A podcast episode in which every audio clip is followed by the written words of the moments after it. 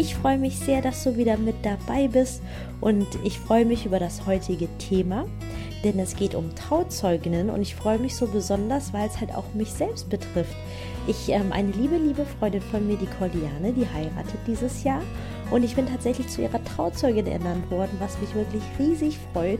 Und das ist natürlich auch umso cooler nochmal für mich, weil ich habe noch niemals diese Ehre gehabt. Ich habe natürlich zig Hochzeiten schon geplant, aber die Ehre, Trauzeugin zu sein, die ist mir tatsächlich neu. Und deswegen freue ich mich da auch jetzt wirklich äh, viele Erfahrungen, was ist ja immer was anderes, wenn man etwas wirklich erfährt, als wenn man nur davon hört. Zum Beispiel war es jetzt auch so, dass meine Eltern, die sind aus Vietnam damals ähm, vom Krieg geflohen und ähm, haben mir halt immer vom Krieg erzählt. Und es ist natürlich, ich habe es immer nur gehört. Und das, was uns jetzt gerade passiert, das kann man auch wirklich nur nachempfinden, wenn man jetzt gerade live mit dabei ist. Und unseren Kindern wird es wahrscheinlich eines Tages genauso gehen, dass sie einfach nur zwar es sich anhören können, aber es ist, es ist was anderes als zu erfahren. Und deswegen möchte ich einfach heute über das Thema Trauzeuginnenauswahl mit dir sprechen, denn ich bekomme gerade sehr, sehr häufig mit, dass viele Bräute ähm, enttäuscht sind von ihren Trauzeuginnen. Also ich meine, das ist letztendlich geschlechterunabhängig, aber meistens sind das halt Bräute und eben Trauzeuginnen, dass sie enttäuscht sind und dass sie diese im Nachgang abbestellen wollen. Und das ist natürlich alles ganz, ganz viel negative Energie, dass man, finde ich, bei einer Hochzeit wirklich nicht haben möchte.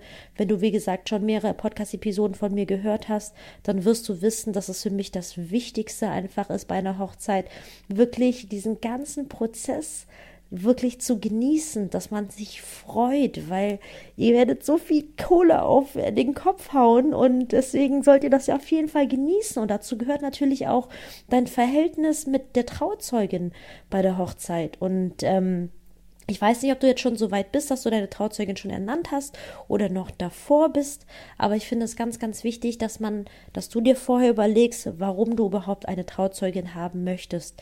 Denn je nachdem, es ist ja heutzutage wirklich so, dass die Welt, die dreht sich immer schneller, auch gerade die Arbeitsanforderungen, die werden immer höher. Und es ist heutzutage einfach so, dass eine Trauzeuge nicht mehr das leisten kann, so zeitlich vom Einsatz her, wie was sie halt zum Beispiel vor zehn Jahren. Vor zehn Jahren waren die Jobs auch wirklich anders. Heutzutage muss man so viel Multitasking und Projektarbeit und ach weiß der Geier. Jeder ist gestresst einfach. Und ähm, ich will, ich sag dir das einfach, dass du einfach wirklich da für dich eine gesunde Erwartungshaltung an den Tag legst. Und zwar bestenfalls keine, weil die Trauzeugin, die ist natürlich, weil ich unterstütze jetzt natürlich meine liebe Braut schon mehr als andere Trauzeuginnen das tun, aber ich glaube auch die wenigsten haben eine Trauzeugin, die seit zwölf Jahren Hochzeitsplanerin ist. Und deswegen ist es natürlich klar, das ist auch ein Teil meines Hochzeitsgeschenks, dass ich dahingehend einen anderen Einsatz leiste. Aber was ich halt immer wieder wirklich mitbekomme, ist, wie enttäuscht viele davon sind, dass die Trauzeugen keine Zeit haben oder nicht so viel mitmachen, wie sie es ursprünglich gesagt haben.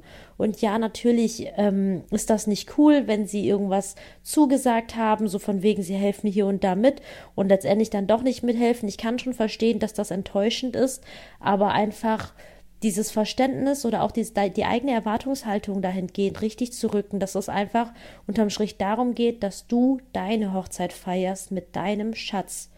Das ist das, worum es geht. Und deswegen ist es halt auch kein Wunder, dass heutzutage gibt es halt immer mehr Wedding Planner zum Beispiel, die bei der Hochzeitsplanung unterstützen, weil eine Hochzeitsplanung ist wirklich ein großes Event.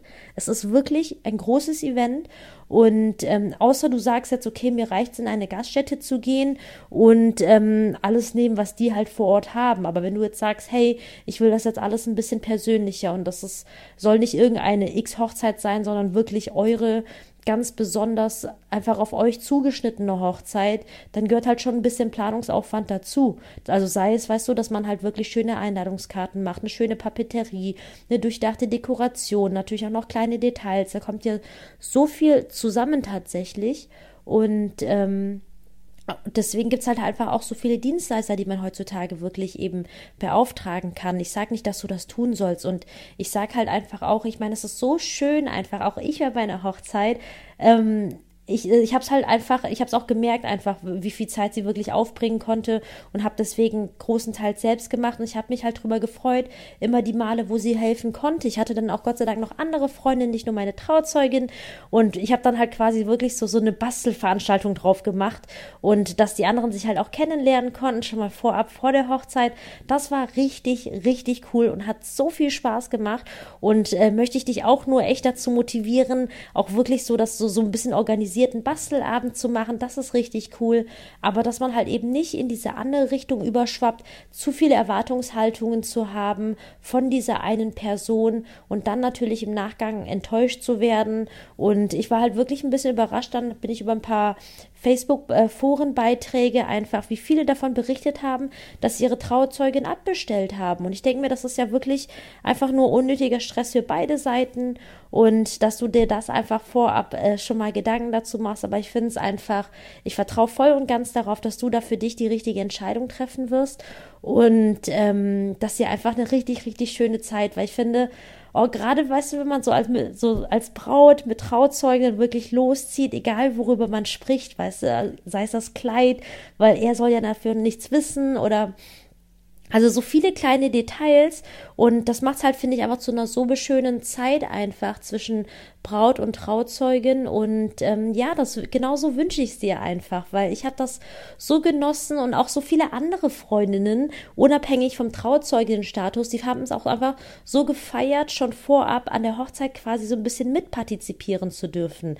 Weil ich finde, es ist halt so viel schöner, wenn es nicht nur der eine Tag ist, sondern noch viel mehr Tage drumherum wirklich schön sind. Es gibt ja so viele Highlights, auch das Kleid aussuchen oder egal, was man dann festlegt oder Dekoration, Besuch beim Floristen Testen, das Probieren beim Tortenbäcker, das Festlegen der Papeterie. Das sind so viele schöne Momente und das alles halt eben einfach wirklich zu teilen, das multipliziert das Ganze einfach. Und das waren so meine Gedanken, die ich dir einfach für deine Trauzeugin in Auswahl beziehungsweise auch begleitend zur Trauzeugin einfach dalassen möchte.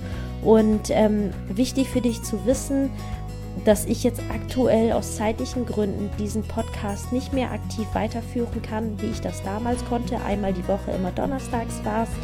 Und ähm, deswegen muss ich mich leider dazu entscheiden, das nicht so weiterführen zu können. Aber dafür findest du mich umso aktiver auf Instagram und YouTube. Da findest du mich auch unter Heiraten leicht gemacht. Und hin und wieder wird es bestimmt noch mal ein Update auf den Podcast geben, denn ich muss sagen, das Podcast macht mir dafür viel zu sehr Spaß. Und äh, falls du, wie gesagt, ähm, Anregungen für mich hast für eine weitere Episode, würde ich mich mega freuen, von dir zu hören. Gerne einfach auf Instagram mir einfach eine Nachricht schicken und ähm, würde mich freuen, ähm, dann hier auf dem Podcast drüber zu sprechen. Und ich freue mich auch wie immer, dass du einfach reingehört hast. Ich wünsche erstmal eine wunderschöne Zeit und sage bis dahin, deine Kim.